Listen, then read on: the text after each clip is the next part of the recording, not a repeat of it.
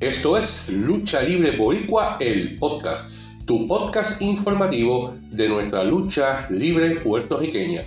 Las empresas CWA y CWS presentaron la primera Copa Tomás Marín El Martillo el pasado sábado 29 y domingo 30 de abril del 2023 en el Auditorio San Juan Bosco en la comunidad de Cantera en San Dulce.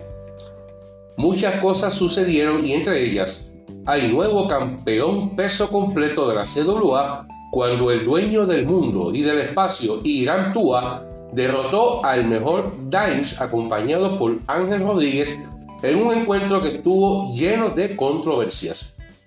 Por otra parte, el Matt Racing, Chris Iver y Jesús el Olímpico Día, Team Martillo, son los nuevos campeones mundiales en pareja al destronar, aparte de la industria, el perro salvaje Edman y el genuino Maldonado.